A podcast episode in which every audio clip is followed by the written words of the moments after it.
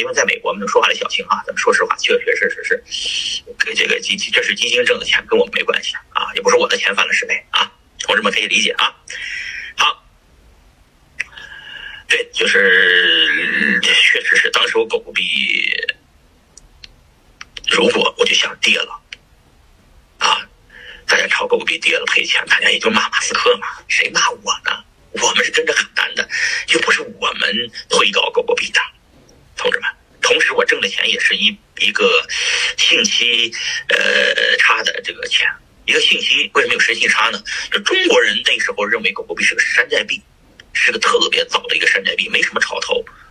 而美国已经把狗狗币在美国社区火得一塌糊涂了，马斯克啊，已经那会儿涨了十倍了。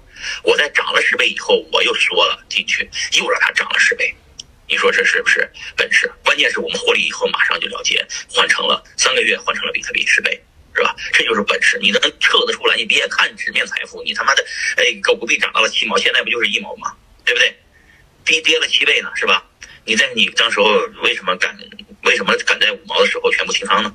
这就是，这是这就是你以比特币本位的人必须要做到的，给自己定好的纪律，就是打德州和投资都一样，就是。你要遵守自己定好的纪律，你的目标是来干嘛的？不就是让你的比特币翻多少倍吗？对吧？或者说你们家族的这些比特币翻多少倍？你这个翻了倍就结束了，你不要在这恋战，还想再翻多少倍？结束了，十倍够意思了吧？然后下一，为什么我说我赢了这笔狗狗币，这样挣了钱以后不再投实币，没有什么项目都没投，一直观望状态了，就是什么意思呢？当你穷逼的时候呢，你会。就会会会会一直想着缩，当你有钱了以后，你会阶段性的缩。当你缩经常挣钱的时候，你就谁就不相信自己还能再挣了，你就保本为主了，对吧？